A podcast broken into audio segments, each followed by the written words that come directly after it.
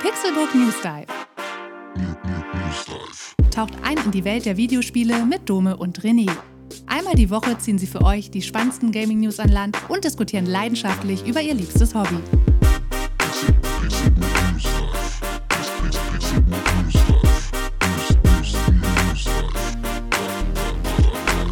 It's time to podcast and chew bubblegum. And I'm all out of bubblegum.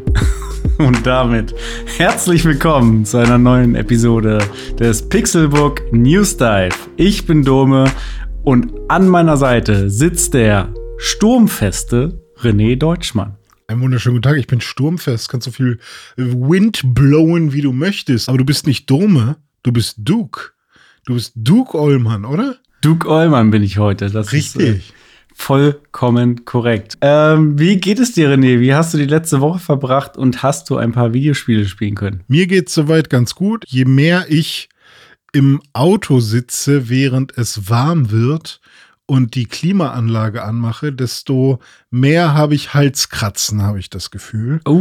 Und es äh, ist jetzt nicht so, dass ich die ganze Zeit Auto fahre, aber ich hatte jetzt mal so zwei Tage, wo ich mal zum äh, Einkaufsladen fahren musste und dann auch mal zu einem, der ein bisschen weiter weg war. Ähm, und ja, da wurde es mal in Hamburg warm, aus Versehen. Plötzlich mal knappe 20 Grad. Und dann, wenn das Auto vor allem die ganze Zeit in der Sonne steht, dann ähm, wird es da drin auch mal warm. Und dann, ja, mache ich schon ganz gerne mal die Klima an. Und jetzt habe ich das Gefühl, das war eine Scheißidee. Also ich weiß nicht, was, hm. was das mit Klimaanlagen und so ist. Vielleicht, ähm, ich habe halt noch nicht so ein neues Auto wie manch andere, die dann so eingeben können, es soll hier 20 Grad drin sein oder so, sondern ich habe halt immer noch diese Regler, die man so nach links und rechts drehen muss. Und vielleicht liegt es daran. Ich habe das mit der Zahl, aber am Ende mhm. habe ich trotzdem dann immer noch diese Schlitze, die ich auf und zu machen und hin und her schieben ah, kann. Ja. Also mhm. irgendwie, es ist auch halb, halb gar. Ja, ich bin letztens mal in so einem Miles gefahren. Das ist ja, ähm, ich glaube, in allen größeren Städten oder in vielen größeren Städten, so Köln, Berlin, Hamburg, München und so, äh, sollte es die mittlerweile geben. Ähm, so, so ein Car-Sharing-Service. Und die stehen dann einfach irgendwo in der Stadt rum. Und damit, äh, da bin ich letztens mal mit einem Seat Leon gefahren. Mit Schönes großen. Auto. Ja, war ganz nett. Da gab es quasi gar nichts mehr, was man irgendwie per Hand bedienen konnte. Nur noch Touch. Und das habe ich vermisst dann. Ja, also ja. Äh, man kann dann auch tatsächlich ähm, so die Windschutzscheibe, wenn man die einmal durch, wie, wie nennt man das denn, wenn man die einmal wegblasen will, äh, wenn zum Beispiel die, die, die Innenseite der Frontscheibe beschlägt, ja. dann äh, gibt es da nur noch einen Knopf, den man so nicht mehr haptisch drücken kann, sondern nur noch quasi auch per Touch.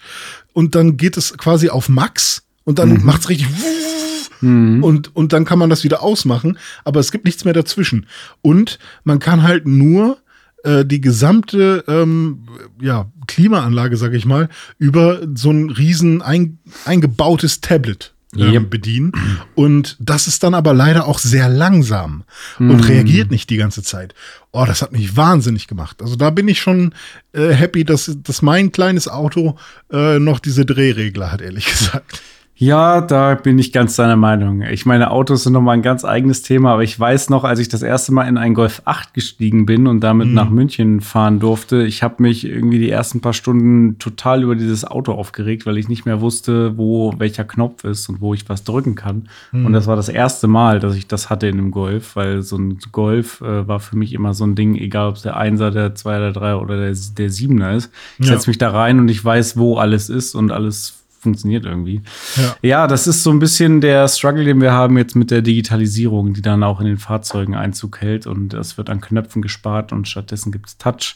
Klar, viele neue Funktionalitäten sind super, aber ich glaube, da, da sucht die Industrie auch noch so ein bisschen nach ihrem Weg, wo der, wo der Königsweg ist zwischen äh, möglichst viele Funktionen und möglichst dynamisch und anpassbar, aber trotzdem noch so ein paar äh, Knöpfe haben, einfach nur wegen der Convenience. Mhm. Aber das äh, mehr dazu dann im, im Pixelburg Automagazin, was ja, dann 2027 wir mal wieder über Gran Turismo kommt. sprechen und äh, wie teuer die Autos da geworden sind. Aber so viel zu meiner Gesundheit. Wie geht's dir denn? Mir geht's gut. Also gesundheitlich alles fein, privat auch alles super. Bin ja mit meiner Freundin zusammengezogen und äh, genieße jetzt hier das Stadtleben in Braunschweig. Äh, ich bin jetzt auch äh, der Nachbar von einem meiner besten Freunde. Das heißt, das ist sehr, sehr ähm, praktisch. Da kann man sich dann einfach mal nach Feierabend treffen und irgendwie im Park gehen, noch ein Bierchen trinken. Mhm. Das genieße ich jetzt auf jeden Fall. Ähm, nach dem Umzugsstress der letzten Umzug, Wochen. Umzug, du wolltest ja, das Wort nicht mehr hören. Ja, Umzug, ich, ich, ich will es nicht mehr hören, ich will es auch nicht mehr sagen. äh, so viel dazu. Es hat auch seine schönen Seiten. Hast du was ähm, gezockt denn jetzt? Ich habe ein bisschen was gezockt, noch nicht Aha. ganz so viel. Ich habe noch mal ein bisschen FIFA gespielt und ein bisschen Halo. Mhm. Und das sind beides Themen, über die wir in dieser Folge noch mal sprechen werden. Nicht nur, weil ich das gezockt habe, sondern auch, weil es zu beiden Franchises heiße News gibt. Ui. Und wenn wir schon bei heißen News sind, René, dann würde ich sagen, steigen wir direkt ein. Es ist soweit. Lange wurde es gemunkelt. Jetzt ist es Gewissheit. FIFA 23 wird tatsächlich das letzte traditionelle FIFA von EA sein. Danach werden sich FIFA und EA trennen und es gibt EA Sports FC. Es gab eine neue Nintendo Indie World Direct. Das ist quasi eine Nintendo Direct, nur eben für Indie-Spiele. Und da habe ich mal drei Spiele rausgesucht, die mir besonders gefallen haben und werde die euch mal kredenzen. Und dann haben wir noch die Halo News der Woche mit einem Rundumschlag im Franchise. Und zwar ist Season 2 Lone Wolves gestartet. Ich habe die ersten Maps und Modi angespielt. Außerdem habe ich in die ersten äh, Teile der Serie reingeschaut und werde dazu mal meine Meinung kundtun. Und dann gibt es auch noch neue Gerüchte und angeblich confirmte Classic Maps, die bei Halo Infinite neu dazukommen sollen. Im Dive geht es heute um das, was wir alle in der Hand haben, nämlich Controller, Gamepads. Das, was wir brauchen, wenn wir mit der Konsole interagieren wollen, wenn wir unser Spiel spielen wollen. Was sind unsere liebsten Controller und äh, welche gab es überhaupt so? Wo haben sich die Hersteller verrannt und wo haben sie einen richtig guten Job gemacht? Darüber wollen Dom und ich im Dive sprechen. EA Sports, it's in the game. Sucks. EA Sports. It's in the game. Better EA Sports. It's in the game. Ja, also FIFA spiele ich ja am liebsten mit der Tanzmappe, um hier schon mal zwei unserer Themen am heutigen Tag zusammenzubringen. nee, aber Spaß beiseite. Es gibt heiße News zu FIFA. Und zwar wird es in Zukunft etwas komplizierter, wenn wir von Fußballsimulation sprechen. Denn EA und die FIFA werden sich nach FIFA 23 trennen. Und das ist schon, ich würde sagen, das kommt schon einem Beben gleich in der Videospiellandschaft, weil EA und die FIFA in Kombination FIFA jeweils mit einer Jahreszahl besteht ja schon seit sehr, sehr, sehr vielen Jahren, schon mhm. vor den 2000er. Ich weiß gar nicht ehrlich gesagt, jetzt welches das erste war. Ähm, können wir bestimmt nebenbei noch recherchieren. Ich schau mal nebenbei. Auf jeden Fall ähm, gibt es FIFA schon extrem lange und FIFA ist untrennbar verknüpft mit dem Fußballspiel von EA. Das wird sich aber ändern, denn sie haben bekannt gegeben, dass sie sich eben trennen werden in Zukunft, denn die FIFA hat mehr Lizenzkohle verlangt für den Namen FIFA, die äh, EA nicht bezahlen möchte. Und so wird es eben sein, dass FIFA 23, was jetzt im Jahr 22 noch erscheinen wird, das letzte FIFA von EA ist und danach macht EA natürlich weiter mit Fußballspielen, nennt das Ganze dann aber EA Sports FC. Die FIFA ihrerseits hat angekündigt, dass sie aber FIFA weiterführen wird. Und zwar mit FIFA 24, 25, 26 and so on. Das haben sie genau so in ihrer äh, Pressemitteilung geschrieben. Das heißt, es wird für die Konsumenten, für die Spieler wird es dann ab 2024 auf jeden Fall confusing, weil das macht die FIFA natürlich sehr schlau. Wenn sie dann weiterhin Kohle abcashen wollen mit äh, dem Namen FIFA, der ihnen natürlich gehört, aber damit verbinden die Leute ja was. Damit verbinden die Leute ja die Spiele, die sie die letzten Jahrzehnte gespielt haben. Ähm, die FIFA wird sich aber natürlich einen neuen Entwicklungspartner suchen. Sie sind da wohl in Gesprächen mit führenden Entwicklern aus der Videospielbranche. Ähm, wo ich gerade dran denken muss, wäre sehr lustig, wenn sie auf Konami zugehen würden und PS äh, oder wie heißt es jetzt eFootball, wenn das dann FIFA ja. werden würde, das wäre wirklich dann dann kann ich mir aber nicht vorstellen, einfach aus dem Grund, weil sie halt nicht westlich sind. Ja, wenn du dir einen Entwickler aussuchen könntest von allen Entwicklern, der jetzt ab 2000 23 FIFA entwickelt? Wer wäre es? Das ist schwierig. Also es muss jemand sein, der wirklich Plan hat von Physik und der sehr filigran mit, mit kleinen Hitboxen umgehen kann. Also ne, der kleine Ball und dann die Füße und so weiter. Okay, auf jeden und, Fall schon mal nicht From Software.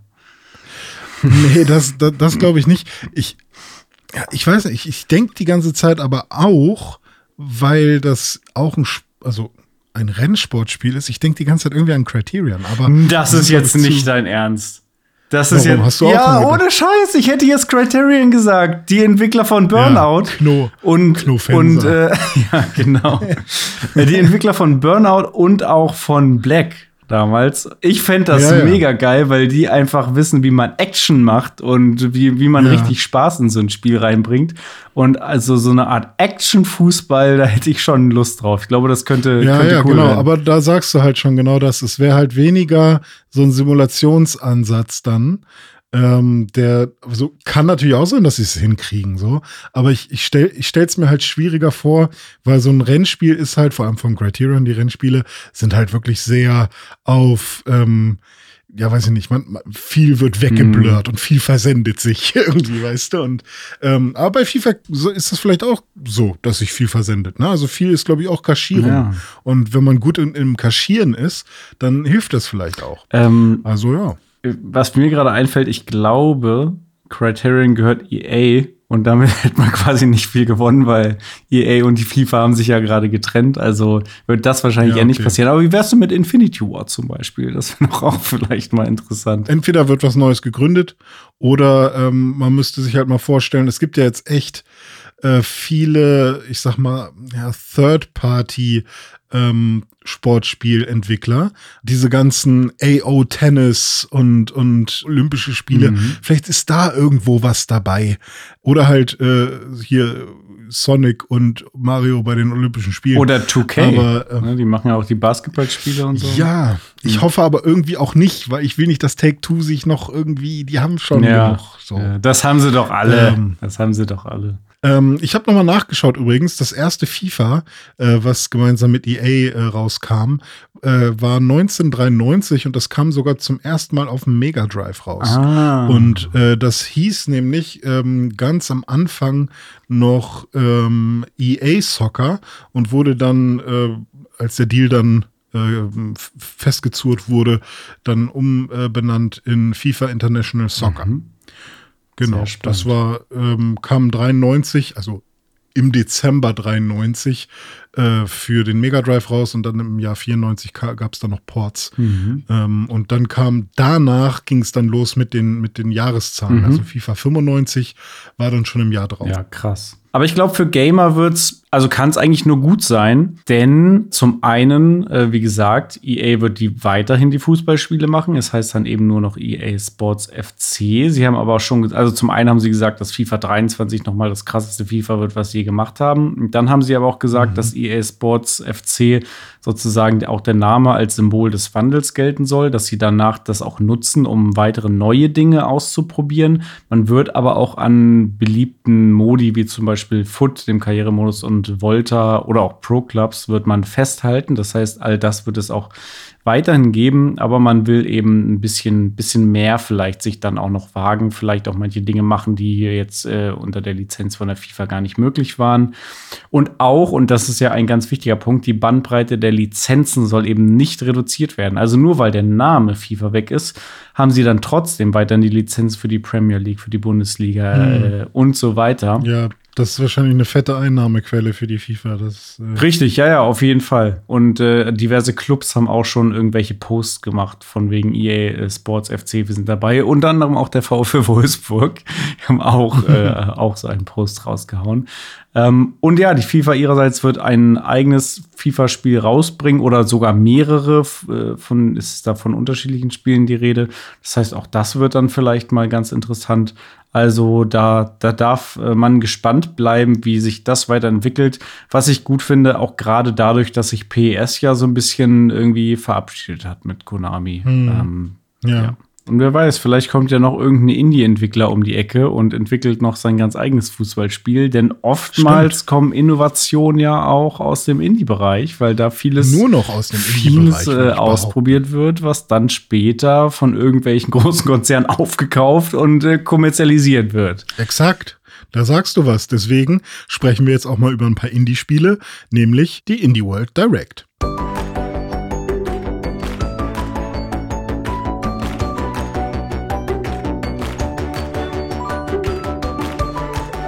René, was ist denn überhaupt diese Indie World Direct? Ähm, es wird dann einmal gezeigt, äh, wo stehen wir gerade und wo geht's hin, auf was kann man sich so freuen ähm, und äh, ja, was werden wir in Zukunft rausbringen neben der Direct gibt es auch noch eine Treehouse bei Nintendo. Ich weiß nicht genau, was da der Unterschied ist. Ich glaube, die Treehouse ist mit das größte Event, was Nintendo hat.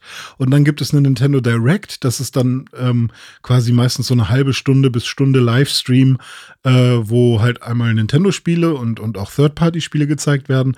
Und dann gibt es eine Pokémon Direct und auch eine Indie World Direct. Das heißt, Nintendo hat, hat die Indie World, das sind alles so Indies, die Nintendo supportet. Die sind nicht Nintendo exklusiv, das wären die Nindies.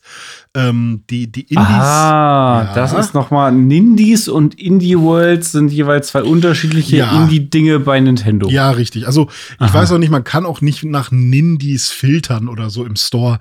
Das ist halt einfach sowas, wenn du ähm, ein Indie-Entwickler bist und du wirst von Nintendo gepusht, dann und du, du veröffentlichst veröffentlichst dann nur auf der Switch zum Beispiel, dann kannst du dich Nindy-Entwickler oder du bist dann, du hast dann ein Nindy gebaut.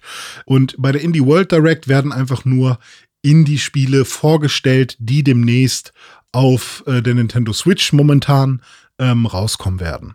Und ähm, da, das können neue Spiele sein, das können aber auch ältere Spiele sein, die es jetzt endlich auf die Switch schaffen. Wie zum Beispiel Mini Motorways, äh, was schon seit Ewigkeiten draußen ist ähm, und jetzt halt auch auf die Switch kommt. Ich habe mir aber jetzt mal drei Spiele von dieser Indie World Direct rausgesucht, äh, die ich interessant fand. Und da fange ich direkt mal an mit Gunbrella. Das klingt spannend. Das klingt ein bisschen wie Bayonetta irgendwie in 2D. Ja, aber äh, nein.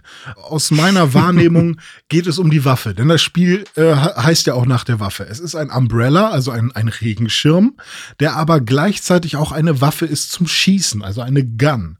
Und mhm. ähm, die kann man halt nutzen, um äh, zu schweben, also sich so langsam, wenn man gesprungen ist, runterzugleiten. Oder man kann äh, diesen Umbrella nutzen, um auch an Seilen entlang zu, äh, zu, zu hangeln, sich entlang zu hangeln oder auch runter zu rutschen oder sogar sich hoch zu pushen. Und man kann halt eben den, die, die Gun von diesem Gun, Gunbrella eben benutzen, um Gegner abzuschießen. Wen, wen spielt man denn da? Ein Held, der hat bestimmt irgendeinen Namen. Vielleicht ist es. Ach so. Hm? Ah, siehst du, in meinem Kopf war das nämlich die ganze Zeit eine Frau. Eine ah, krasse okay. Frau, die heißt Gunbrella und die ah. hat einen Waffenregenschirm und nee, nee. schießt äh, sich Also man kann sich das so ein bisschen ähm, düster vorstellen. Die nennen sich, die nennen auch das Genre äh, dieses Spiels Noir Punk Action Adventure. Also ein Noir-Punk, kein, kein Steampunk, kein Cyberpunk, sondern ein Noir-Punk.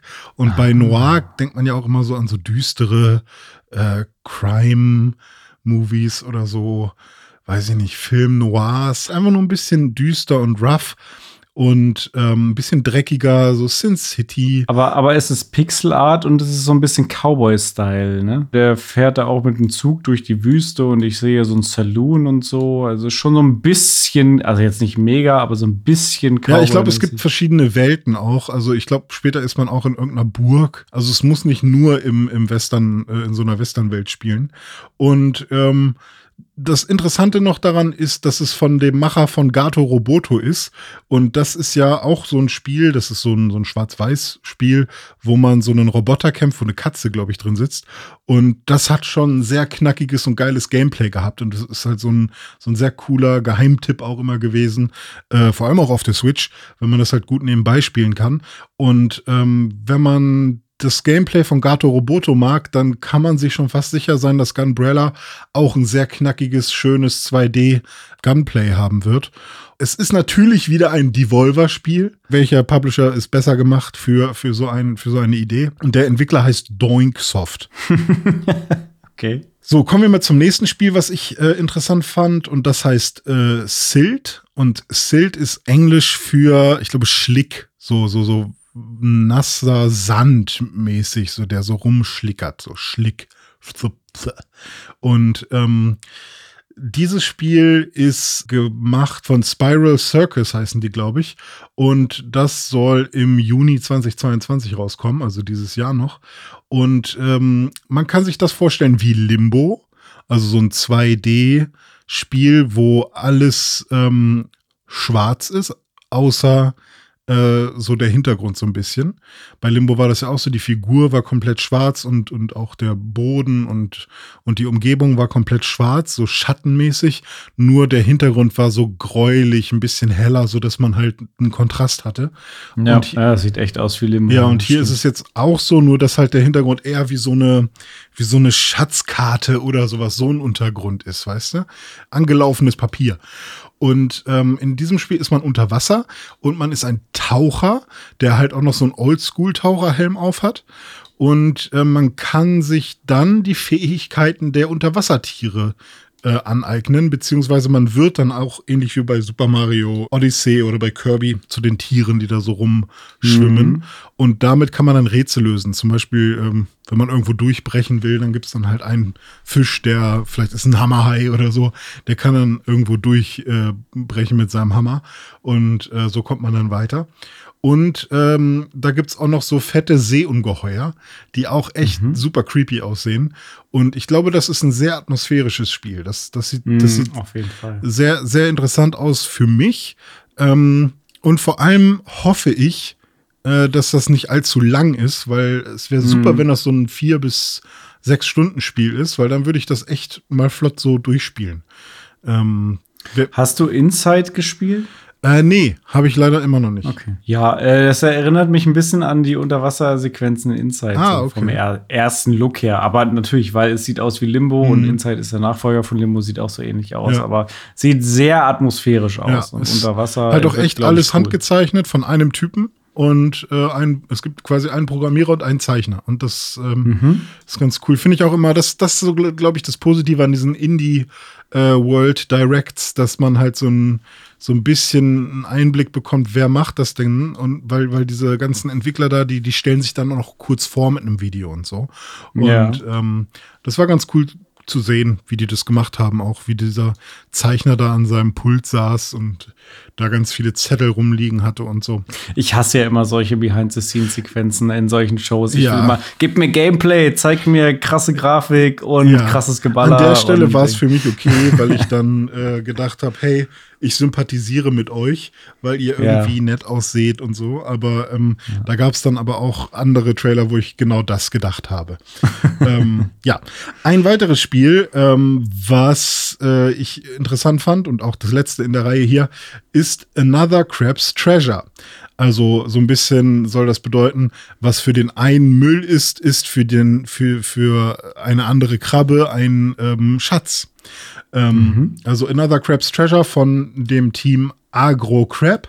Und das Spiel soll in 2023 rauskommen. Was ist das denn? Es ist quasi ein Krabben-Souls-like. In 3D. Ja, und eigentlich auch kein richtiges Souls-like, also Souls-light, Souls irgendwas, aber auch so ein bisschen.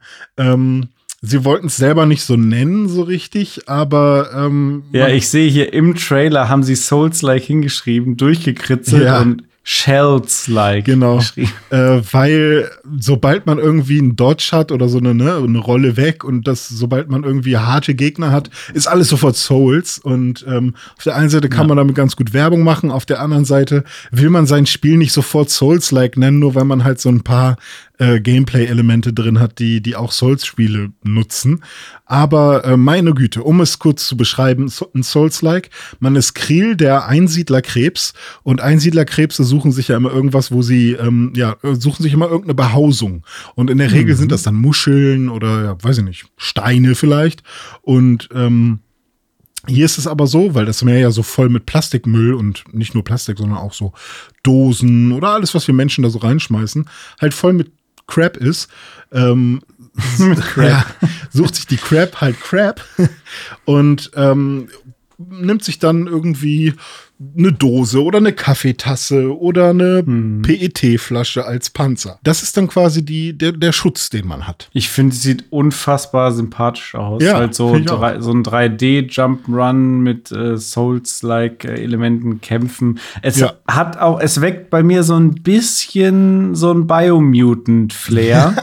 weil das ja auch sehr geil aussah und dann mhm. wenig geliefert hat. Aber ich glaube, das hier sieht nicht ganz so ambitioniert aus. Ja, richtig. Das wird wahrscheinlich also, etwas reduzierter sein. Ich glaube, die wollen halt einfach nur ähm, die Mechanik, dass das alles funktioniert und da mhm. ist jetzt keine riesengroße Open World dahinter oder was auch immer, sondern man kann da ein bisschen durchs Meer äh, latschen und muss dann gegen ein paar äh, Gegner kämpfen und dann war es das hoffentlich irgendwann auch schon. Also ich hoffe, dass die sich nicht übernehmen und dann nicht versuchen, ein 20-Stunden-Spiel draus zu machen, sondern dass man ja. da eher Spaß mit der Mechanik hat und äh, wenn es sich gut verkauft, dass sie dann darauf aufbauen können.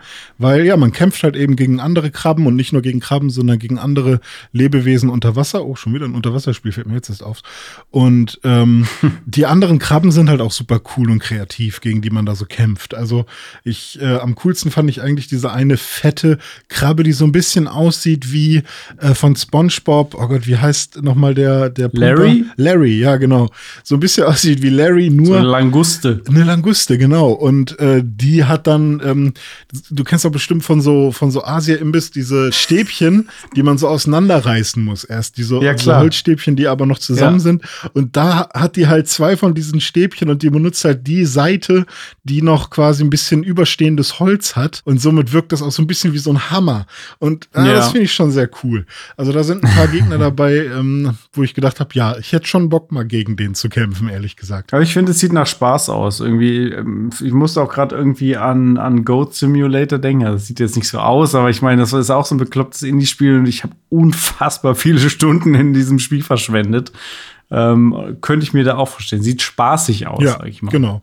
Und ähm, auch von allen drei Spielen, die ich hier erwähnt habe, äh, das sind alles jetzt keine Spiele, wo ich sage, wow, ähm, da freue ich mich so 100%. Das wird der, das werden die Spiele, die, die ich irgendwie dann zocken werde ohne Ende, sondern das sind auch alle Spiele, auf die ich mich so halb freue, wo ich wo ich sogar schon positiv überrascht bin, wenn ich eine Stunde lang Spaß damit habe. Mhm. Und äh, das finde ich ganz cool. Also Indie-Spiele erwecken mittlerweile das Gefühl, äh, was ich früher von Videospielen hatte, in mir wieder, weil das halt immer so eine so ein ja, weiß nicht, so eine bunte Tüte ist. So ja, ja, ja, ich wollte auch gerade sagen, Wundertüte, ne? Wie ja, wenn du damals in, in, genau. so ins Gamehaus gegangen bist und dann hast du dir da irgendein gebrauchtes N64-Spiel ja, gekauft, genau. wo du auch nicht wusstest, was du da jetzt genau bekommst. Genau. Du kannst zwar ähm, einen Test finden von irgendwem, aber es ist jetzt von irgendeinem so Indie-Spiel, was vielleicht, keine Ahnung, tausend Leute gekauft haben, da wird es jetzt keinen äh, kein Metacritic-Konsens geben, die dir sagen, das Spiel hat nur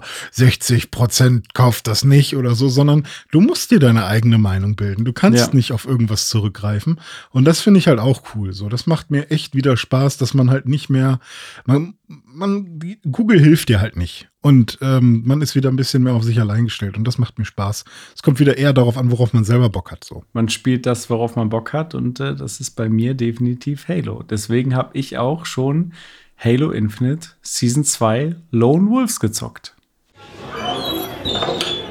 Oh.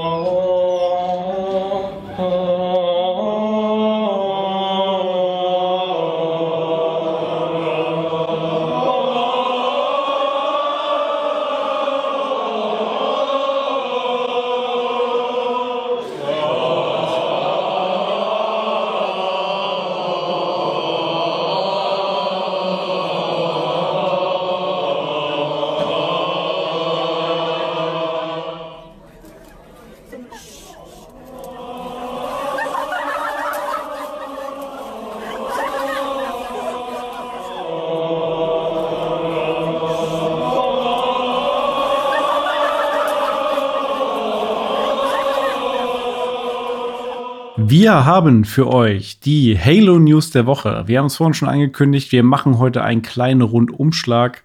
Es geht sowohl um konkretes Gameplay. Wir haben Halo Infinite Season 2 gespielt und wenn ich wir sage, spreche ich im Plural des Majestatis. äh, dann gibt es noch Gerüchte und angeblich confirmte Classic Maps in Halo Infinite und die Halo-Serie habe ich auch gesehen, zumindest die ersten drei Folgen und dann kann ich auch mal zum Besten geben, was ich davon halte. Fangen wir aber an mit Halo Infinite Season 2 Lone Wolves. Die ist vor kurzem gestartet und die bringt ja auch ein bisschen neuen Content mit, was das Spiel auch dringend nötig hat. Ähm, allein nur um es frisch zu halten und um es im Gespräch zu halten und Spieler, die äh, vielleicht jetzt meinen, sie haben schon genug gespielt, mal wieder aus Interesse da wieder reinzuholen, um eben die neuen Maps zu spielen. Ich kann jetzt schon verraten, es lohnt sich.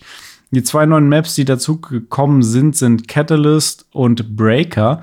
Catalyst ist eine Arena-Map und die finde ich ultra geil. Also die ist richtig, richtig schön, die macht Spaß, sieht geil aus. Sie erinnert mich an eine Map aus Halo 3, dessen Namen ich jetzt gerade vergessen habe. Aber es ist ähm, so ein Forerunner-Gebäude, würde ich sagen. Also auch so ein bisschen mit Metallgängen und so, aber dann auch überwuchert mit Pflanzen und mit einem Wasserfall innen drin, mit mehreren Ebenen auch, mehreren Lanes. Und die macht mir richtig Bock. Ähm, da habe ich schon ein paar Matches drauf gespielt.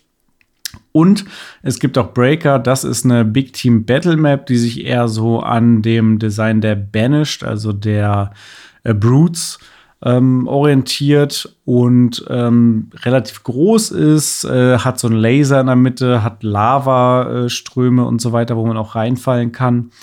Ähm, und diese Map habe ich gespielt im neuen Modus Last Spartan Standing. Es gibt drei neue Modi in Season 2. Mhm. Das sind King of the Hill, Landgrab und Last Spartan Standing. King of the Hill und Landgrab, ja, da musst du gewisse Punkte auf der Map einnehmen. Ich glaube, bei King of the Hill ist es eben ein Punkt mit zwei Teams, die jeweils diesen Punkt einnehmen müssen. Und wenn das Team gerade den Punkt hält, dann gibt es eben Punkte.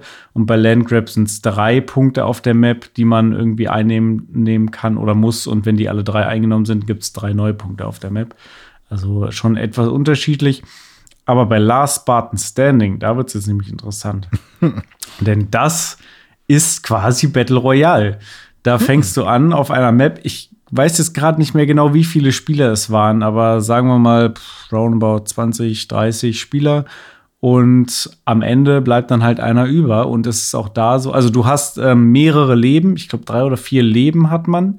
Das heißt, mhm. du kannst ein paar Mal respawnen, aber irgendwann ist dann halt vorbei mit Respawn. Und die Map wird dann tatsächlich auch mit zunehmender Dauer kleiner so dass du irgendwann gezwungen bist, dich zu bewegen und irgendwo hinzulaufen, da wo die Action abgeht. Und ähm, es du wirst auch nicht unbedingt belohnt, wenn du dich die ganze Zeit versteckst und nur darauf aus bist, irgendwie nicht gefunden zu werden, denn du startest mit schlechten Waffen und immer wenn du jemanden mhm. killst, mhm. steigst du sozusagen im Rang und schaltest bessere Waffen frei. Das ah. heißt, es lohnt sich, Leute zu killen, um dann bessere Waffen zu kriegen, um noch mehr Leute zu killen. So also es ist quasi auch ein schnelleres Battle Royale. Ja, oder? genau. Also es dauert jetzt keine halbe Stunde so ein Match, sondern es geht dann schon etwas schneller.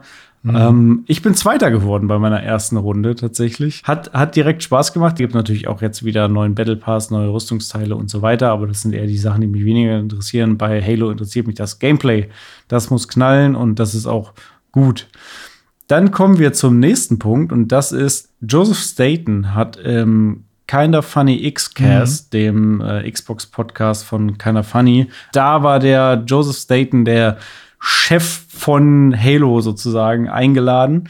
Und sie haben eben über die Season 2 gesprochen und sie haben ihm dann so ein bisschen was entlockt, denn äh, viele Fans von Halo wünschen sich, mich inklusive, ähm, mhm. klassische Halo-Maps in Halo Infinite. Ich meine, das ist ja ein No-Brainer, ne? Wenn du sagst, okay, ja. Halo Infinite hat ein bisschen wenig Content vielleicht, ein bisschen wenig Maps, da könnte man mehr Varianz reinbringen. Also du sagst, ja, bring doch einfach die alten Maps rein, die lieben die Fans, dann sind alle happy. Ähm, naja, und der Joseph Staten hat das nicht direkt confirmed, aber er hat gesagt, naja, jeder von uns hat ja so seine Lieblings-Halo-Maps, wie zum Beispiel Guardian, Blood Gulch mhm. oder The Pit. Und das wäre ja schon ganz cool, wenn man die auch in Halo Infinite spielen könnte, oder? So ungefähr hat er das gesagt und damit hat er das quasi schon, schon, ja, in Aussicht gestellt, dass noch während Season 2 diese Maps eben dazukommen, was auch, glaube ich, ganz sinnvoll ist, da mit Season 3, glaube ich, kommt der ähm, Forge-Modus. Das heißt, der Modus, wo du dann auch eigene Modi und eigene Maps erstellen kannst. Und spätestens dann werden ja die Fans dahergehen und sich die klassischen Maps selber bauen. So ist das ja immer. Das mhm. Ja, das dazu, äh, das äh, quasi Gerüchteküche, aber kann man schon fast als confirmed bezeichnen. Und dann gibt es noch die Halo-Serie. Die ist ja jetzt auch seit geraumer Zeit raus. Ähm, in den Staaten auf Paramount Plus und bei uns in Deutschland auf Sky Ticket. Ich habe mir jetzt zum ersten Mal in meinem Leben irgendeine Form von Sky geholt, extra dafür. Und zwar eben dieses Sky Ticket. Und musste feststellen, Sky Ticket ist im Grunde nichts anderes als Netflix oder Amazon Prime ja, ja, oder ja, irgendwie so. Also ich das, das war, musste ich mir damals ja. auch für irgendwas einmal holen und dann habe ich es aber auch sofort wieder dann deabonniert wieder. Ähm, aber ja, das ist ja. quasi das Gleiche irgendwie. Nur, dass die App damals richtig scheiße war. Ja. Alles war richtig schlimm und schlecht. Ich und nicht, die, die App ist. ist. immer noch nicht so mega geil. Also das, die hm. Stream-Qualität ist, finde ich, schlechter als bei Netflix. Und mhm. es gibt auch kein 4K. Es gibt es einfach nicht. Oh. Ist 1080p okay. Max. Also, das ist richtig, richtig hm. schlecht, was das betrifft. Gerade jetzt in meiner Situation, weil ich äh, hm da vor einem 77 Zoll Fernseher sitze, relativ nah. Ja. Also ich brauche eigentlich 4K, damit es richtig geil aussieht und es ist halt da nicht gegeben. Was schade mhm. ist, weil ich gehe mal davon aus, dass sie die Halo-Serie auch in 4K produziert haben und jetzt kriege ich das ja. einfach nicht. Und es gibt auch keine Möglichkeit für mich, das zu kriegen aktuell. Also ich bin soweit zufrieden, bis auf diese Sache mit dem 4K und der Streamqualität. Mhm. Das könnte, da muss wirklich nachgebessert werden, wird auch, aber dauert eben noch. Äh, ansonsten mhm. bin ich damit ganz happy. Habe auch schon ein paar Filme jetzt da geguckt, die es zufällig dann auf Sky Ticket gibt. Ich meine, man kennt das heutzutage. Du willst irgendeinen Film gucken, dann guckst ja. du, wer streamt ist und dann siehst du eben, wo es das gibt. Und tatsächlich waren es dann ein, zwei Filme, die dann bei Sky Ticket verfügbar waren und die habe ich dann geguckt. Resident Evil übrigens. Bin gerade dabei mit meiner äh, Freundin alle Resident Evil Teile nochmal von A bis Z durchzugucken. Frag mich nicht, welches Pferd uns da geritten hat. Ähm, aber einige davon ja. sind eben bei, bei Sky zu sehen. Ähm, ich, ich wünsche gutes Durchhalten. Ja, Dankeschön. Also die ersten drei haben wir schon, war äh, auf eine sehr interessante Art und Weise unterhaltsam. Okay. Ja, die, diese Laserraum-Szene ist immer noch die beste Szene. Ich glaube, ich habe keinen Resident Evil-Film wirklich durchgeguckt, weil ich immer irgendwann ausgemacht habe. aber, ähm, aber trotzdem, es ist halt, es gehört halt auch zur, zum Video, zur Videospielkultur. Absolut. Und man, man will ja dann doch man will ja dann doch mal rein. Ja, und genauso war es eben auch jetzt bei der Halo-Serie. Ähm, ja. Habe ich mir reingezogen, die ersten drei Folgen, ich glaube, die ersten sieben sind aktuell draußen. Ähm, die mhm. werde ich mir natürlich auch noch alle anschauen. Erster Eindruck würde ich mal sagen, 3,5 äh, von 5 Sternen würde ich jetzt geben. Wo soll ich da ansetzen? Production Value finde ich gut. Production Value würde ich vier von fünf Sterne geben. Also sieht schon alles gut aus. Ähm, mhm. Es sieht jetzt nicht Star Wars krass aus, aber schon, schon gut. Also da hab Für eine Serie muss man ja auch immer gucken. Für ne? eine also, Serie, genau. Ja, ja. Ähm, aber ich meine, klar, Mandalorian ist natürlich auch noch mal krasser, ja. aber auch da merkt man ja, wenn für einen Film was produziert wird, ist noch mal anders, als wenn man irgendwie äh, zehnmal anderthalb Stunden oder zehnmal 50 Minuten oder so ja. voll machen will. Also Mandalorian finde ich im Vergleich besser, sowohl von den mhm. Effekten mhm. noch ein bisschen besser, als auch vor allem vom Pacing besser. Mandalorian hat ja mhm. immer wirklich in jeder Folge eine abgeschlossene Geschichte, die auch immer mit Höhen und Tiefen und immer spannend ist. Natürlich hat Halo das in einer gewissen Weise auch, aber es ist insgesamt für mich weniger spannend. Es ist mhm. weniger mhm. Action, die abgeht äh, und weniger dass ich wirklich emotional mitgehe. Aber für mich als Fan ist natürlich ein Muss, dass ich das gucke. So, der größte Kritikpunkt oder der größte Punkt, wo sich ja die, die, die Geister scheiden und die Gemüter hochgekocht sind, ist, dass der Master Chief direkt in der ersten Folge seinen Helm abnimmt. Mhm. Und ähm, auch, ich würde fast sagen, auch die meiste Zeit, also zumindest in den ersten drei Folgen, ist die meiste Zeit, wo man den Master Chief sieht, ohne Helm. Hm, und das ist ja, ähm, ich, ich finde es irgendwie schwierig. Also ich finde es auch okay. Ah, wo soll ich da anfangen? Also beim, bei den Spielen ist es ja ganz wichtig, dass er den Helm aufhat und dass er den eben nicht abnimmt, weil in dem hm. Spiel ist der Master Chief ja ein Gefäß für dich. Du bist ja der Master Chief. Du bist da in dem Helm. Das heißt, es macht gar keinen Sinn, dass er den Helm abnimmt und du dann irgendwie ja. siehst, wer da drunter ist, weil du bist ja da drunter. Du bist dieser Master Chief. Ja. Und in einer Serie funktioniert das natürlich nicht so richtig, weil du das eben nicht bist, weil du nicht in der Hand hast, was da passiert, sondern du eben nur zuguckst, was da passiert. Aber die Cutscenes haben doch auch immer funktioniert. Ja, aber in den Cutscenes passiert ja, also okay, bei ab Halo 4 vielleicht äh, gibt es dann auch so ein bisschen Character Development und so weiter, aber ja, okay. ähm, bis dahin also war das ja nur Action-Kram. Genau. Er ist wirklich ein Charakter mit einem Gesicht, der sich da mit Leuten unterhält und der irgendwie Emotionen hat auf irgendeine Art und mhm, Weise. Mhm, ne? Also es ist schon, man muss sich da schon dran gewöhnen. Ich glaube, Leute, die jetzt nichts mit Halo vorher zu tun haben, die haben damit gar kein Problem. Für die ist das halt Standard. Natürlich ja. willst du den Typen sehen und willst sehen, wie der reagiert auf gewisse äh, Situationen und willst, dass der irgendwie sich menschlich verhält, damit du damit mhm. connecten kannst. Aber Leute, die halt irgendwie ein klar vorgefertigtes Bild von dem Master Chief haben, was ja auch genauso gewollt ist und genauso propagiert wurde über all die Jahre, die mhm finden das vielleicht erstmal ein bisschen strange. Also ich, ja. in meinem Kopf ist da auf jeden Fall eine ganz klare Trennung. Der Typ, der, den ich da sehe, der da der Master Chief ist, ist nicht der Master Chief aus den Spielen. Das sind für mich zwei mhm. unterschiedliche Personen. So. Trotzdem finde ich, macht er das für das, was er da macht, macht er das gut, der Pablo Schreiber. Der spielt den gut. Kann man sich schon angucken.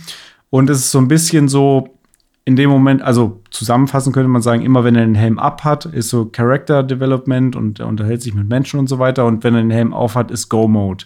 Dann ist sozusagen Action angesagt und jetzt wird mal hier geballert. In den ersten drei Folgen war jetzt noch nicht so viel mit Action. Also das, hm. ich hoffe, das zieht noch an. Ich gehe mal davon aus, dass es noch anziehen wird, sonst wäre es irgendwann ein bisschen lame.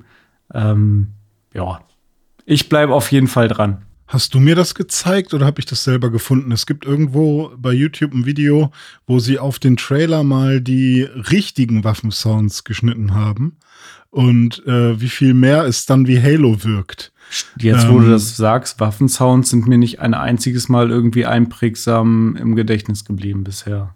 Ich habe auch zum Beispiel noch keinen Niedler gesehen. Aber das, das fand ich ganz cool, als, weil dann hört man das halt so, wie es im Spiel ist. Und denkt man so, ja, die haben jetzt seit irgendwie, weiß ich nicht, nicht mehr, also mehr als fünf Spielen, äh, also mindestens sechs, sieben Spielen, ähm, haben die halt jetzt Waffensounds und dann nehmen die für die Serie eine andere.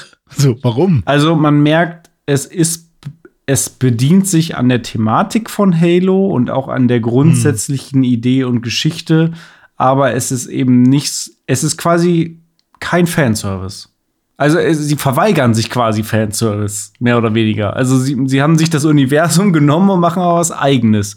Ähm, nicht so wie bei zum Beispiel Sonic, dem, dem, dem, dem ja. Film, da, wo es jetzt zweit, den zweiten auch schon gibt, wo sie ganz genau. bewusst auch mit gewissen Soundeffekten und Anspielungen ähm, zu den Spielen eben spielen. Und ähm, eine Frage noch, bevor wir äh, das abschließen. Äh, könntest du denn jetzt schon sagen, worum es in der Serie quasi geht? Also was ist das übergeordnete Ziel oder ist es noch zu früh? Ähm, ich kann zumindest sagen, dass die Serie ähm, anders abläuft als die Spiele. Bei Halo, in de bei den Spielen startest du ja mit dem Master Chief quasi äh, bei der Flucht der Zerstörung von Reach und landest auf dem Halo-Ring.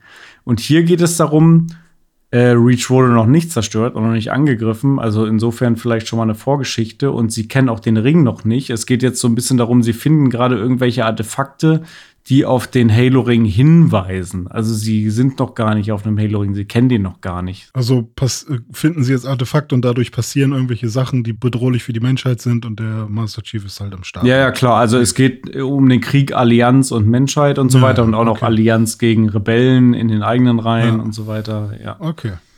Ja, mal schauen, ob ich, äh, wenn du dann fertig bist, kannst du mir ja mal sagen, jo, hol dir mal Sky-Ticket oder ja, warte mal, wenn, bis das irgendwie auch noch mal woanders ist. Ja, da, da werde ich auf jeden Fall Bescheid sagen, wenn ich die Folgen noch gesehen habe. Okay. Wenn du sonst nichts mehr zu Halo hast, könnten wir tauchen gehen. Ich habe einen Halo-Controller. Uh, oh, das passt. Denn wir wollen ja jetzt im Dive noch ein bisschen über Gamepads und Controller reden. Ich tauche ab und du angelst mich mit dem Angelcontroller wieder raus. ich zieh dich da wieder hoch, jo.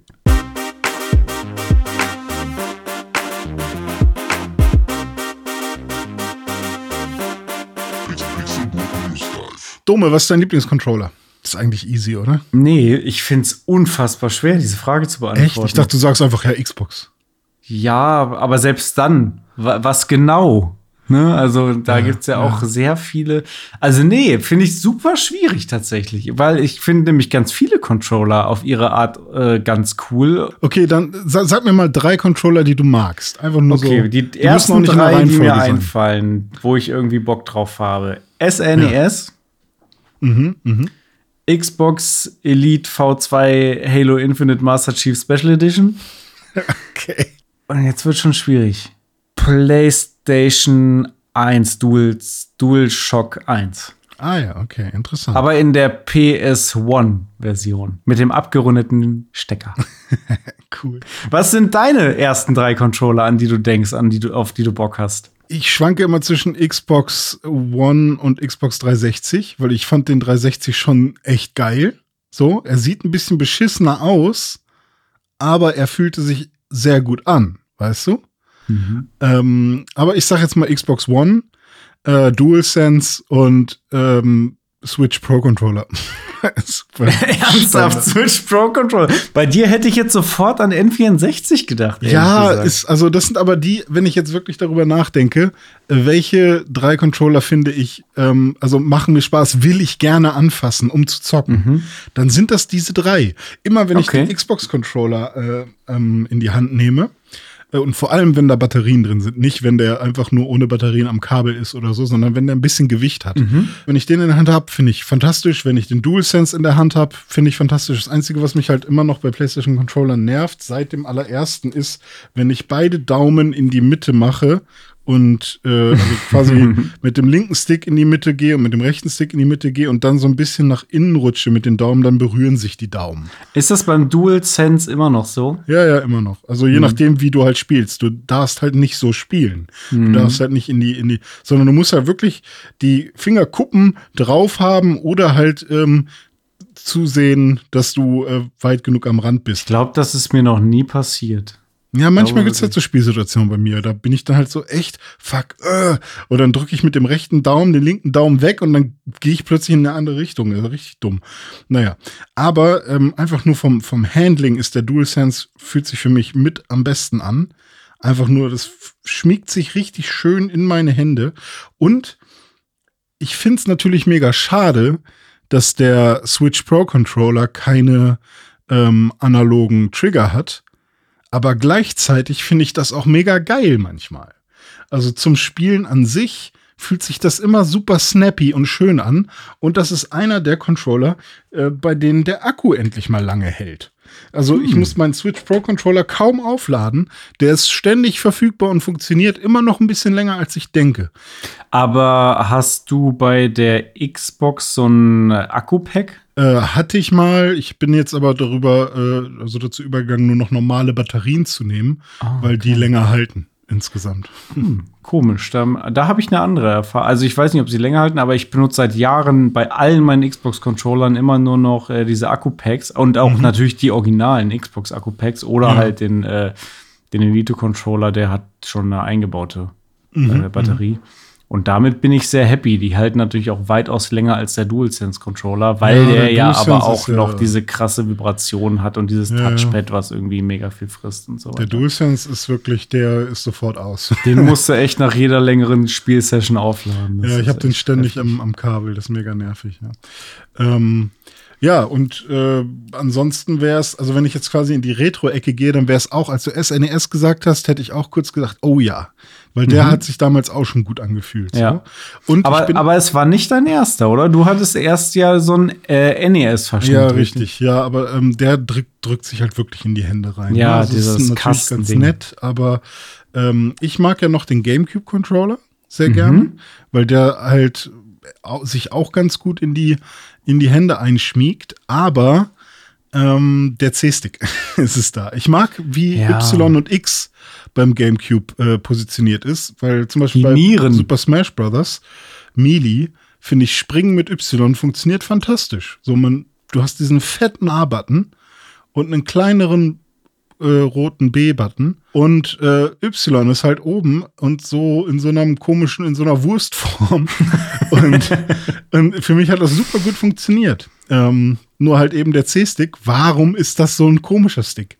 Warum ist das kein ja. richtiger? Äh, check ich nicht. Genau. Also schon gute Idee mit äh, Analogsticks so, also ne, aber warum dann? Also ja, C für Kamera, ne, aber ja. ähm, trotzdem muss der nicht so filmschig sein. Aber das ist ja generell so ein Nintendo-Ding, ähm, dass die immer ganz wirre Controller machen und immer mhm. irgendwas Neues erfinden. Also, ich meine, wenn du dir mal PlayStation anguckst, ne, da ist von PS1 bis PS3 war quasi identisch. PS4 dann so ein bisschen moderner, PS5, äh, klar, neue Technologien und so weiter, aber im Grunde immer das gleiche Layout. Bei Xbox ähm, abgesehen vom ersten, zu dem wir auch gleich noch kommen können, äh, auch ja. äh, ähnlich, immer Evolution. Und ja. bei Nintendo ist immer komplett crazy. Du hast einen NES-Controller, der war eckig, du hast einen SNES-Controller, der war rund, okay, das war eine Evolution, aber dann N64-Controller, drei Hörnchen und mhm. Analogstick. Analogstick. Das, das äh, erste Mal auch Analogstick, ne? Das war ja der richtig. Analogstick. Ne? Und das war natürlich genial, aber mhm. warum, also warum dann einen und dann drei, diese drei Hörnchen? Ja, es gibt doch da diese, dieses Ze oder diese Zeichnung irgendwie, dass es auch ein SNES-Controller ist eigentlich. Und dann wurden da die Hörnchen dran gemacht. Ja. Ähm, und dann ist halt aber die Frage, okay, wie positioniert man, wenn man den SNES-Controller hat, den man halt so halten soll wie ein SNES-Controller, halt links und rechts, aber dann noch zusätzlich ein Analogstick da dran und dann geht's ja eigentlich nur mit Umgreifen. Und ich ja. glaube, das haben sie sich so gedacht. Und ich meine, es ist ja dann noch Kult geworden. Ne? Also Absolut. Naja, und dann, klar, mit Gamecube sind, haben wir gerade schon gesagt, haben sie sich mhm. dann ähm, wieder in eher so eine klassische Controller-Richtung entwickelt. Ähm, um dann mit der Wii was komplett Absurdes zu machen, dann ja. Bewegungssteuerung einzuführen äh, mit dem, dem, warte mal, der Nunchuck war der kleine mhm. mit dem, mit dem Analogstick. Ah, wie hieß der andere? Wiimote. Wii Re Remote, genau, ich wollte gerade sagen Wii Remote, aber ja, Wiimote, richtig. Richtig. Genau. Eigentlich ganz cooler Name, auch wenn Wii äh, an sich ja für, also damals fand ich Wii äh, lustig, habe ich auch nicht so ganz verstanden, warum das so heißt. Äh, vor allem, wenn du N NES, SNES, N64, GameCube und dann kommt einfach Wii, so was mhm. ganz komisches, äh, was nicht mal ein Wort ist. Ähm, aber äh, hat ja dann, zumindest die Wii hat ja dann echt ganz gut funktioniert. Ja. Aber da gab es ja auch irgendwie so eine Art Pro-Controller schon für, oder? Oder war das erst bei der Wii U? Ich glaube, die Wii hatte so äh, GameCube-Controller auch. Also die Wii ah. hatte ja zum einen GameCube-Controller-Ports und ich glaube, es kam dann auch noch mal später quasi GameCube slash Wii Controller extra raus. Aber ich glaube, es gab noch nicht diesen Pro Controller, den es dann für die Wii U gab, wo man bei der Wii U ja eben auch wieder was komplett Neues gemacht hat und zwar ein Tablet als Controller genommen hat, wo man dann ja. noch Analogsticks rangebaut hat. Ähm, das ist tatsächlich auch die Nintendo-Konsole, die Wii U, mit Abstand, die ich am wenigsten gespielt habe. Hab ich habe nie, ich. nie Okay, nie ist sehr krass. Ich habe sehr selten damit gespielt, weil ich auch nie eine besessen habe und auch Freunde keine besessen haben. Ich habe die mal irgendwo bei Mediamarkt gespielt mhm. und dann im Studium irgendwie hatten wir da so einen, so einen Gaming-Raum, wo man verschiedene Games ausprobieren konnte und da gab es auch eine Wii U und da habe ich mal ein paar Runden irgendwie Mario gespielt mit, mit Freunden da, aber mhm. das stimmt. Also mit weitem Abstand am, am wenigsten Wii U gespielt. Ich glaube, ich hatte halt nur mal das Pad in der Hand, dieses Tablet, meine ich aber ich habe damit nie gespielt, wirklich, sondern ich habe es mir mal angeguckt so und dachte, ja, nee, finde ich doof. ich habe äh, diese Woche erst eine Grafik gesehen. Es sind mittlerweile mehr Switches verkauft worden, also Nintendo Switch, hm. als Spiele auf der Wii U verkauft worden. Oh, hm, das, das, ist, ist schon interessant. Bezeichnend. Ja, die Switch hat ja dann durch Joy-Con, also du hast den Joy-Con an sich als Controller, dann kannst du da diesen Joy-Con, ähm, die, weiß ich nicht, diese Erweiterung ranklicken, sodass du halt L und R besser erreichst. Ja. Und dann kannst du den auch in so einen Joy-Con Grip reinhauen. Und dann hast du auch einen normalen, normalen Controller, Controller, der aber so genau. rechteckig, so hier Hündchenform. Da gab es auch mal so ein Bild, weil wenn, wenn man sich das genau von vorne anguckt, sieht es aus, als wäre das so ein Hund Aha. mit so zwei Ohren, die so runterhängen, links und rechts, die Hörnchen halt. Und ähm, Dann gibt es dazu ja auch noch den äh, Pro-Controller. Der kam genau. ja auch von vornherein mit raus. Also ich finde, die Switch hat wirklich ein grandioses Steuerungskonzept. Generell die Switch als Konsole irgendwie mega. Die, die Joy-Cons sind super. Du kannst sie einzeln benutzen. Du kannst wirklich dann mit so, es, natürlich ist es filmschig, wenn du einen Joy-Con alleine als äh, kompletten Controller benutzt, aber es funktioniert.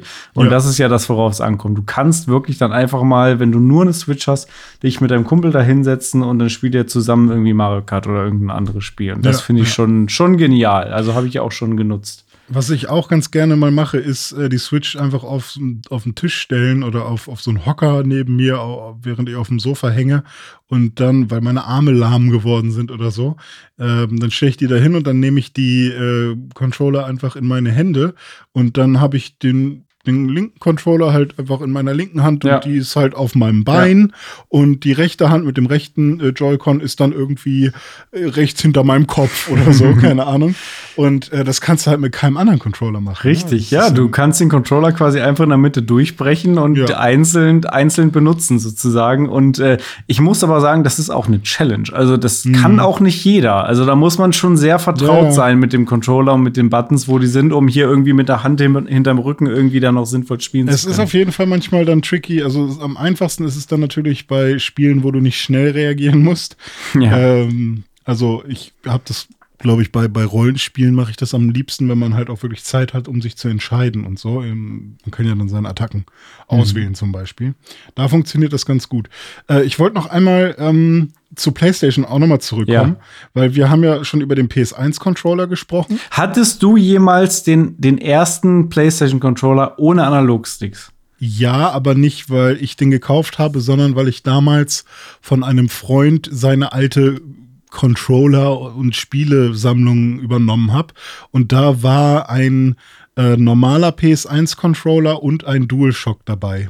Ah, okay. Und deswegen hatte ich einen normalen PS1-Controller, den ich aber sehr selten benutzt habe, weil die meisten Spiele, die ich damals halt hatte, die waren schon darauf ausgelegt, dass man eben einen, äh, einen Analogstick benutzen sollte. Mhm. Und ähm, ja, der allererste äh, PS1-Controller, der war halt wirklich einfach nur Steuerkreuz und X-Kreis, Dreieck und Quadrat und dann noch Start und Select. Ich finde ja, es ist einfach der SNES-Controller mit Hörnchen. Ja, ja, richtig. Also eins zu eins. Es gab ja auch die äh, Nintendo PlayStation. Ja. Ähm, und da war, glaube ich, auch so ein SNES-PlayStation-Hybrid-Controller mit dabei. Hm. Ähm, und ich weiß nicht, es kam, glaube ich, niemals raus. Ich weiß gar nicht, ob das wirklich mal für ja. private äh, Käufer irgendwie verfügbar war oder ob es davon nur so nee, Prototypen nee, nee, das gab. waren nur, nur Prototypen, ja. weil Nintendo und Sony ja damals zusammenarbeiten wollten. Ja, richtig. Ist, und da gab es auch dieses, dann ja Disk-System und so und da gibt es auch sogar ein paar Final Fantasies äh, auf Disk, die man auf dem äh, Super Nintendo spielen hätte können, aber das hat sich dann ja, also die Geschichte kennt man dann ja. Ähm, ja. Was ich dann interessant finde, ist, dass es dann einen Dual-Analog-Controller gab, äh, und zwar 1997. Und das hatte ich überhaupt nicht auf dem Schirm. Für mich gab es immer nur den PS1-Controller ohne Analog-Sticks und danach direkt der DualShock. Aber ja. dass es noch einen Dual-Analog-Controller gab, ähm, ja, den, den kann man unterscheiden, äh, weil der erste DualShock, da sind die Analog-Sticks schon nach außen gewölbt. Und der Dual-Analog-Controller, da sind die Sticks noch so nach innen gewölbt. Ach, wirklich? Ja. Ach krass, ja, aber dann haben sie sich ja in die falsche Richtung entwickelt, die Vollidioten. Richtig. Richtig. Ah, ähm, und, und das finde ich eigentlich ganz cool. Ähm, und ich bin mir jetzt auch gerade gar nicht mehr so sicher. Ich glaube, es kann sogar sein, dass ich so ein Dual-Analog mal hatte. Ach krass. Weil als ich dann das Bild gesehen habe von, von diesen ähm, von diesen Analogsticks, die nach innen gegangen sind, habe ich gedacht, stimmt, das kommt mir irgendwie bekannt vor. Aber ich bin mir gar nicht sicher, ob es, weil, weil ich das schon mal gesehen habe einfach ja. oder weil ich selber sowas besessen habe. Und da leuchtet das, ähm, das Licht in dem äh, Controller, ja. was in der Regel ja ähm, rot geleuchtet ja. hat, äh, leuchtet da grün. Ach, okay. Also ja. eindeutige Unterscheidungsmerkmale. Ja, wo du das gerade sagst, ich habe äh, auch noch konkrete Erinnerungen. Ich hatte ähm, aber direkt den, Ana, äh, den, den DualShock, sorry, den mhm. DualShock-Controller bei der PlayStation 1 ähm, mit meiner OG PlayStation 1 äh, schon mitgeliefert. Ja. Die ist dann irgendwann kaputt gegangen Ähm, und ich habe dann aber noch eine neue PlayStation 1 bekommen, aber das war dann schon die PS1, die ich übrigens immer noch unfassbar sexy finde einfach. Ja. Die ist so schön. Die war dann eben nicht mehr dunkelgrau, sondern eher so weiß. Ja, es war schon eher so ein komisches, weiß nicht, Granitweiß. Ja, sowas, ne? genau, irgendwie so. Und auch der Controller hatte natürlich diese weiße Farbgebung. Mhm. Und ich weiß noch, ähm, dass der Stecker, mit dem man den Controller in die Konsole gesteckt hat, der war bei dem ähm, normalen PlayStation 1 DualShock, bei dem grauen, war der eher so eckig, also viereckig quasi. Mhm. Und beim PS1 Dual, äh, PS1 DualShock 1 war es so ein Halbkreis. Das, mhm, das mhm. weiß ich noch. Aber ansonsten waren die mehr oder weniger äh, ja, gleich. Ja. Quasi eine neue Revision. Ja. Und ähm, eine interessante Sache noch, die, die man bei den PlayStation Controllers äh, noch nennen könnte, ist, dass es dann ja eigentlich äh, seit dem DualShock 1 äh, war das ja eine saubere Fortführung. Es gab mhm. den DualShock 2, den DualShock 3 und den DualShock 4, der sich dann das erste Mal ein bisschen optisch ver verändert hat. Da habe ich gefeiert. Hat. Äh, ja, richtig, weil das dann schon echt langweilig wurde. Ja. Aber zwischendrin, zwischen DualShock 2 und DualShock 3, gab es noch so, ich weiß nicht, ob das nur ein Jahr war mhm. ähm, oder vielleicht anderthalb Jahre, wo es noch den Six-Axis-Controller mhm. gab. Und der Six-Axis-Controller war quasi ein ja, DualShock 3, nur ohne Schock. Ja, ohne Vibration. Dafür mit quasi Bewegungssteuerung, indem du ja. eben den Controller nach oben, nach unten, nach links und rechts und so weiter neigen konntest, wie man es ja von äh, frühen PC-Controllern schon kannte, dass man eben so eine Steuerung hatte. Da hat sich Sony eben gedacht, bauen wir sowas auch mal ein, nennen das Ganze Six mhm. Axis und die Leute gehen steil. Nee, den Leuten war das ehrlich gesagt scheißegal, ob man irgendwie da mit dem Controller wackeln kann. Die Leute wollten ja. ihren, ihre Vibrationsfunktion haben. Und dann hieß es halt, nee, das geht leider nicht. Da ja. ist kein Platz dafür drin. Und dann äh, also vor allem auch, der ist ja, der ist ja kabellos ja. und kabellos und ähm, Vibration, das funktioniert nicht und dann kam halt einfach äh, die Xbox und hat gesagt, äh, doch. Äh, äh, doch. genau. Und mittlerweile ist man halt weg vom Dual Shock von dieser Na Namensbezeichnung und ist beim Dual Sense, ähm, weil jetzt mehr Sinne angesprochen werden mhm. sollen oder was? Weiß ich nicht. Habe ich keine Meinung zu. Ja, ne, pff. Name finde ich okay. Der DualSense Controller an sich, der ist schon cool. Mhm. Ich persönlich finde ihn immer ein bisschen weit auseinander. Also die, ich finde, er ist so breit. Also die Hörnchen sind ein bisschen weit mhm. auseinander. Er ist mhm. nicht irgendwie zu fett oder so, aber er, er ist ähm, zumindest weiter auseinander sind die Hände als beim zum Beispiel beim Xbox Controller oder beim Switch Pro Pro-Controller. Mhm, mhm, Finde ich nicht schlimm. Es fällt mir nur immer wieder auf, wenn ich wechsle zwischen den Controllern. Ja. Aber er funktioniert super. Die Vibrationsfunktion ist äh, über jeden Zweifel erhaben.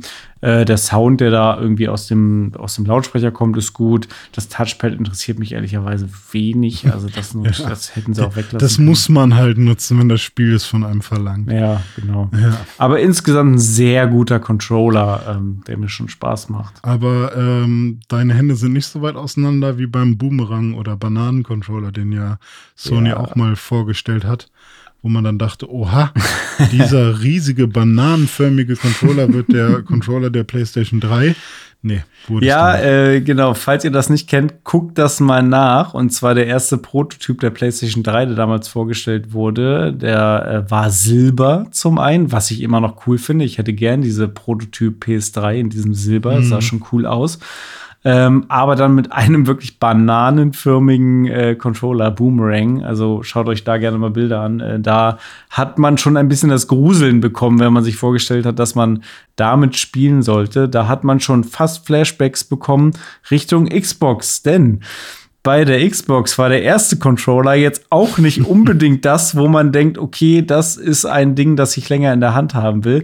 Ähm, mhm. Lustigerweise steht hinter mir im Regal. Sieht man jetzt nicht, weil es schon so dunkel ist bei mir hier. Äh, und ihr, ihr könnt es sowieso nicht sehen, aber ich beschreibe es euch. Steht der Duke Controller. Und zwar für die, für die Xbox One oder auch für den PC ähm, von Hyperkin in der Cortana Special Edition. Also in durchsichtig violett mit einer Cortana drauf. Und wenn äh, wenn man ihn startet, dann ist äh, das riesige Xbox-Logo, was man damals hatte, was ja früher nur so ein Sticker war hinter so einer Plastikkuppel, mhm. äh, riesige Platzverschwendung. Mhm. Ähm, da ist ja jetzt ein Bildschirm drin. Und da startet dann auch irgendwie so eine Cortana-Animation, Halo-Schriftzug, uh. wenn man den Controller startet. Also damit habe ich schon ein paar Mal Halo Infinite gespielt. Das ist sehr lustig und macht auch Spaß im Singleplayer. Kompetitiv will man damit aber nicht spielen. Denn dieser Controller war und ist äh, einfach viel zu groß ähm, für die Hände. Dafür kam dann ja später noch das Xbox Gamepad S für die erste Xbox. Äh, da hat der Siegeszug des Xbox-Pads angefangen, weil das ist quasi der Controller, auf dem dann der 360, der Xbox One und auch der Series-Controller mehr oder weniger basiert. Und diesen Controller, das war für mich ein Gamechanger. Das war der Moment, mhm. also die Xbox mit Halo und diesem S-Pad war damals für mich äh, der Schalter, der umgelegt wurde, wo ich dann vom, vom PlayStation zum Xbox-Spieler geworden bin. Ich sage es mhm. mal wieder, natürlich spiele ich auch PlayStation, habe auch eine PS5 und spiele sehr gerne alle PlayStation-Spiele. Hat auch eine PS3 und PS4, alles gut. Aber äh, wenn ich mich entscheiden muss, spiele ich im Zweifel eher Xbox und das hat damals auch mit diesem Controller zu tun mhm. gehabt. Ich fand den wirklich für die Ära, wenn du dich versuchst zurückerinnern, was es da noch gab, es gab äh, die PS2 und den GameCube ja. Und da war der erste Xbox S-Controller schon richtig geil. Ja, und vor allem ist das halt die Blaupause für alle anderen Controller von irgendwelchen Drittherstellern mittlerweile geworden. Also ja. ob es jetzt hier Amazons äh, Service ist, ich weiß gar nicht mehr, wie der hieß, äh, oder Stadia oder eben der Switch Pro Controller oder äh, eigentlich ja mittlerweile auch der DualSense, nur eben das Analog-Stick und äh, Digi-Kreuz. Also ne, es, alles nähert sich dem ähm, Xbox-Controller an. Und vieles sieht halt auch einfach eins zu eins aus. Wie ein auch der Nintendo Switch Pro Controller ist ja wirklich sehr nah genau, dran. richtig. Ja, und äh, das finde ich halt auch nicht schlimm. Das finde ich eher gut, weil da, also es ist eine super kluge Entscheidung gewesen, den einen äh, Stick nach oben zu holen, den anderen Stick unten zu lassen und so weiter und ähm, den auch insgesamt ein bisschen kleiner zu machen. Ich finde auch ehrlich gesagt, diesen, das Gamepad S, das hat ja auch noch so eine Abstufung so ein bisschen. Ne? Also du hast dann diesen Body und dann auch die Hörnchen und man spürt noch so ein bisschen diesen Unterschied und es geht nicht so in eins über wie beim wie bei den neuen Xbox ja, Pads. Ja. Da war quasi so eine Kante drin. Die, ja, genau. Es war nicht ja. so in eins übergehend. Ja, ja richtig. Also äh, fand ich echt, war, eine, war ein gutes Design. War denn der Dreamcast-Controller genauso groß wie der Duke? Ja, der Dreamcast-Controller, den, den mag ich auch ganz gerne. Ich habe auch noch zwei mhm. davon hier zu Hause, habe auch noch meinen Dreamcast. Ähm, der war ähnlich groß tatsächlich. Ähnlich groß. Ich glaube, irgendwie gefühlt nicht ganz so fett. Dafür hatte er aber, oh, wobei, das hatten beide.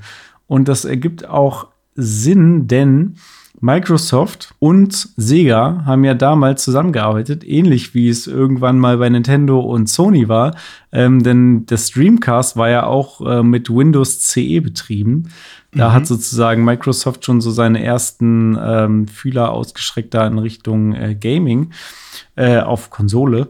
Und ähm, der Xbox äh, Duke-Controller und der Dreamcast-Controller haben ja beide diese Einschübe auch, wo du noch irgendwelche Karten reinstecken konntest. Ja. Beim, beim Dreamcast war es die, äh, genau, äh, VMU, VMU, Virtual Memory Unit, wo ja noch so ein kleiner Bildschirm drin war. Es war quasi eine Art Mischung aus Memory Card und Tamagotchi. Und auch bei der Xbox konnte man da noch Dinger reinstecken, wobei ich mir, also ich hatte nie was, glaube ich, für die Xbox, was man da reinstecken konnte. Ich wüsste jetzt gar nicht, was das gewesen wäre. Auch eine Memory Card, weil Vibration hm. hatte der Controller ja schon. Und Speicher hatte die Xbox eigentlich integriert. Also ist mir gerade ehrlich gesagt gar nicht mehr klar, was man da damals oben reingesteckt hat. Ja, die sind, eh, haben aber eine ähnliche Abmessung, würde ich fast sagen. Und den Dreamcast-Controller mochte ich auch. Der hatte ja auch den Analogstick und das Steuerkreuz. Und ähm, ja, ich habe damit hauptsächlich Shenmue gespielt, Sonic Adventure und Crazy Taxi. Das waren so die Spiele, die ich damit gespielt habe. Ähm, ich habe noch mal rausgefunden, wofür man diese, diesen Slot im Xbox-Controller äh, benutzt hat. Okay. Und zwar war das ähnlich wie bei der Dreamcast nur als Memory Unit gedacht. Also man ah. konnte da halt eben so eine Memory Card reinstecken, die ähm, auf 8 MB äh, begrenzt war. Die Idee war dahinter, dass man dann darauf speichern konnte oder auf seinem auf seiner HDD auf der Xbox. Ja. Ähm, und dass man dann seine Safe Games auch von Xbox zu Xbox zum Beispiel transportieren konnte. Mm Ähm, das Ding ist aber, dass ähm, viele Spiele ähm, das nicht erlaubt haben, dass man die Safe Games auf eine andere Xbox ko kopieren kann. Somit ist das dann irgendwie irrelevant gewesen. Ja. Und andere Spiele haben Safe Games gehabt, die größer sind als 8 MB. Oh. Also irgendwie äh, ein Star Wars Knights hm. of the Old Republic hatte mehr als 8 MB. Also das Feature haben sie nicht ganz bis zu Ende äh, irgendwie äh, sich überlegt. Also das hätte ja. man auch wegrationalisieren können. Ich habe es persönlich auch nie benutzt, wie gesagt, weil die Xbox hatte ja eben den Vorteil, dass du zum ersten Mal wirklich eine richtige Festplatte von Haus aus mit in der Konsole hattest, hm. wo du zum einen Safe Games drauf installieren konntest oder je nachdem, was du so mit deiner Xbox gemacht hast, auch ganze Spiele drauf installieren konntest. Hast du denn äh, die anderen Sega Controller im Kopf? Weil ich äh, habe ja so, nicht so viel Sega gespielt. Ich weiß, wie der Mega Drive Controller aussieht, ja. aber alle anderen Sega-Konsolen habe ich gar nicht auf dem Schirm. Ja, ähm, tatsächlich auch bei mir hauptsächlich der Mega Drive Controller und da gab es zwei. Da gab es einmal den europäischen oder zumindest den ersten. Der hat, das war das Drei-Button-Pad, das war das, was ich hatte. Also anders als bei Nintendo, ähm, zum Beispiel beim Super Nintendo hast du ja vier Buttons, die ähm, ja, in einer Rautenform quasi angeordnet sind.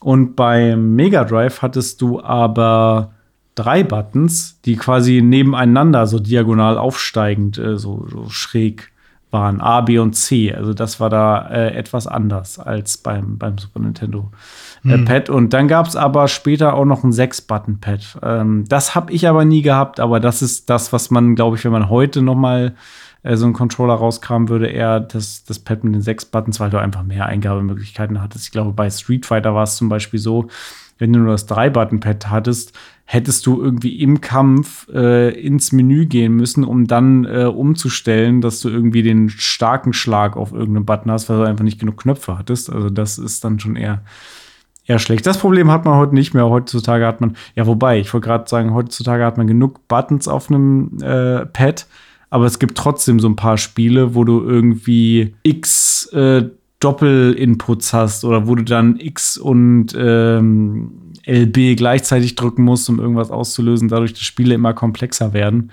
brauchen mhm. sie auch immer mehr, mehr Eingabemethoden. Also Doma, hast du jetzt, nachdem wir drüber gesprochen haben, noch mal äh, drüber nachdenken können? Was ist dein Lieblingscontroller? Ja, insgesamt ist mein Lieblingscontroller natürlich der, der Xbox-Controller und da immer natürlich das Beste, was gerade so greifbar ist. Ich persönlich spiele da mit zwei, äh, ne, nee, mit drei sogar. Ich mhm. spiele, mhm. ähm, ich habe ja die Halo Infinite Special Edition Xbox. Da ist ein entsprechender Controller bei, der auch hinten ähm, gummierten Grip hat. Ähm, mhm. Der finde ich liegt sehr gut in der Hand. Damit spiele ich sehr gerne. Dann habe ich mir den 20 Jahre Xbox Special äh, Edition Controller geholt. Der ist hier bei mir am PC angeschlossen. Der liegt hier. Ähm, der ist auch hinten gummiert. Also dieses hinten gummiert ist irgendwie so ein Ding. Das äh, zeigt gleich, dass er ein bisschen wertig ist und fühlt sich dadurch auch gleich irgendwie besser in der Hand an und ist auch durchsichtig, sodass man ein bisschen die Techniken drin sehen kann. Ja. Und das Highlight ist natürlich der Halo Infinite Elite Series 2 Master Chief Special Edition Controller. Ähm, ja, über den Xbox Elite Series 2 muss ich, glaube ich, nicht viel sagen. Das ist so mit der beste Gaming-Controller, den du dir für Geld kaufen kannst. der ist halt einfach krass. Aber auch da ist äh, natürlich die Haltbarkeit begrenzt. Also ich hatte mhm. nämlich auch schon den Elite Series 1 Controller, also den ersten Xbox Elite Controller. Und den habe ich ungefähr zwei Jahre quasi täglich im Einsatz gehabt. Und da war es dann auch irgendwann so, dass der Drift bekommen hat bei einem der Sticks mhm. und auch das Gummi sich irgendwann hinten abgelöst hat. Also es ist egal, wie teuer und wie gut verarbeitet und, und ja, wie, wie, wie präzise ein Controller ist wenn du ihn über Jahre stark benutzt, wird er irgendwann abnutzen und kaputt gehen. Das lässt sich leider nicht verhindern. Was ich noch mal sagen muss an der Stelle ist, äh, früher hat man ja auch oft ähm, aus Geldmangel oder weil es irgendwie nicht mehr die neuen Controller gab, hat man dann, oder die Originalen, hat man dann irgendwann so Big Ben Controller und ähnliches mhm. benutzt. Gerade irgendwie Stimmt. bei Nintendo war das oft so, bei, bei ähm, GameCube und so, weiß ich noch, oder auch bei PS2, dass viele mhm. Leute dann diese Third-Party-Controller hatten. Und ich fand die immer kacke. Also ja, ich fand die wirklich, kacke. also ich habe noch nie einen Third-Party-Controller gehabt, der irgendwie, also mittlerweile gibt es das, es gibt mittlerweile wirklich gute Third-Party-Controller irgendwie, mhm. aber früher waren die immer Da, du wolltest eigentlich immer mit dem Original-Controller spielen, weil die ja, anderen ja. immer irgendwie komisch waren. Ähm, meine schlimmste Erfahrung war die Fake GameCube Funk-Controller die mit so, mit so komischen Funkempfängern, eben wo man Batterien reinmachen musste, die man dann an Gamecube gesteckt hat. Das war das Schlimmste. Das hat nie funktioniert. Und dann hat man gedacht, es irgendwie lag an der Batterie oder so. Und dann ähm, war der Kontakt nicht da. Und dann hat, aber hat es vielleicht doch kurz mal funktioniert. Dann hat man gedacht, man hat es gefixt. Und beim nächsten Mal anmachen hat es dann wieder nicht funktioniert. Ah. Das, war, das, war, die Hölle. Ja, ja. Es ist die Hölle. Apropos Hölle, ich habe gerade äh, auf Twitter gelesen, hier noch die ganz heißen News für euch. Oh.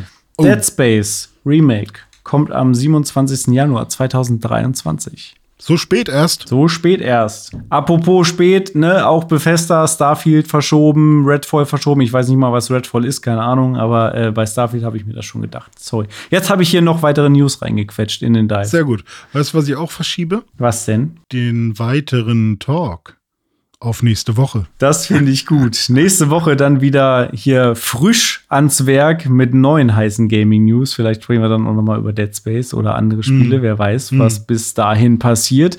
Es war mir wieder eine Freude, hier heute mit dir zu sprechen über geile Gaming News. Weißt du, was ich cool fand? Was denn? Oder was ich generell immer cool finde? Wenn ich merke, ich bin total K.O. und müde und will quasi mit dir eine flotte Sendung machen und während wir dann reden, macht es aber so viel Spaß Spaß, dass, dass wir nicht dazu kommen, eine kurze Sendung ja. zu machen, sondern wir haben einfach eine gute Zeit. Und ich glaube, das macht eine gute Sendung aus und das äh, hoffe ich, dass man das auch mitbekommen hat. Genau so geht es mir auch. Ähm, jedes Mal, bevor ja. wir anfangen, denke ich mir, oh, heute äh, halten wir uns aber mal ein bisschen kürzer und am Ende kommen wir nie unter anderthalb Stunden. Äh, so ist es dann immer. aber daran sieht man auch, dass wir da einfach Spaß dran haben und dass uns das gute Laune bereitet hier. Richtig, gute Laune. Und ich hoffe, wir konnten auch euch da draußen gute Laune bereiten. Äh, wenn das so ist, dann schreibt uns doch gerne auf Twitter unter @pixelbooknews oder eine E-Mail an newsdive at pixelbook.de oder hinterlasst uns fünf Sterne auf Apple Podcast oder dem Podcatcher eurer Wahl. Wir würden uns auf jeden Fall sehr freuen und sind so oder so nächste Woche wieder hier für euch. Wie jede Woche. Wir sind eigentlich immer da. Wir sind der wöchentlichste Pixelbook Podcast seit dem Pixelbook Podcast. Das stimmt. Da kann niemand was gegen sagen. So dumm, ich gehe jetzt wieder Grandia spielen. Ich bin jetzt bei über 20 Stunden Spielzeit. Ich habe ein bisschen was investiert.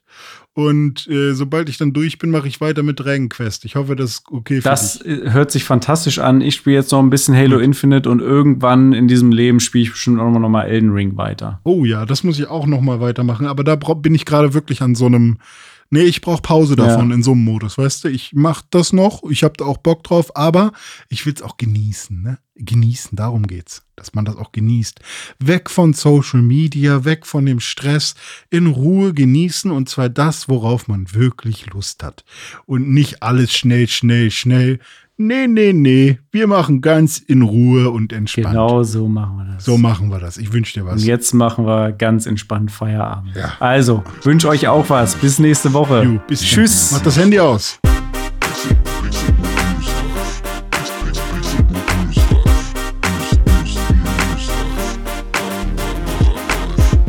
Pixelbook News Dive findet ihr auf Twitter unter @pixelbooknews. Wir freuen uns auf euer Feedback und positive Rezensionen. Mails schreibt ihr an newsdive@pixelbook.de und wenn ihr die Jungs direkt erreichen wollt, nutzt @dizzyweird oder @dominik auf den sozialen Plattformen.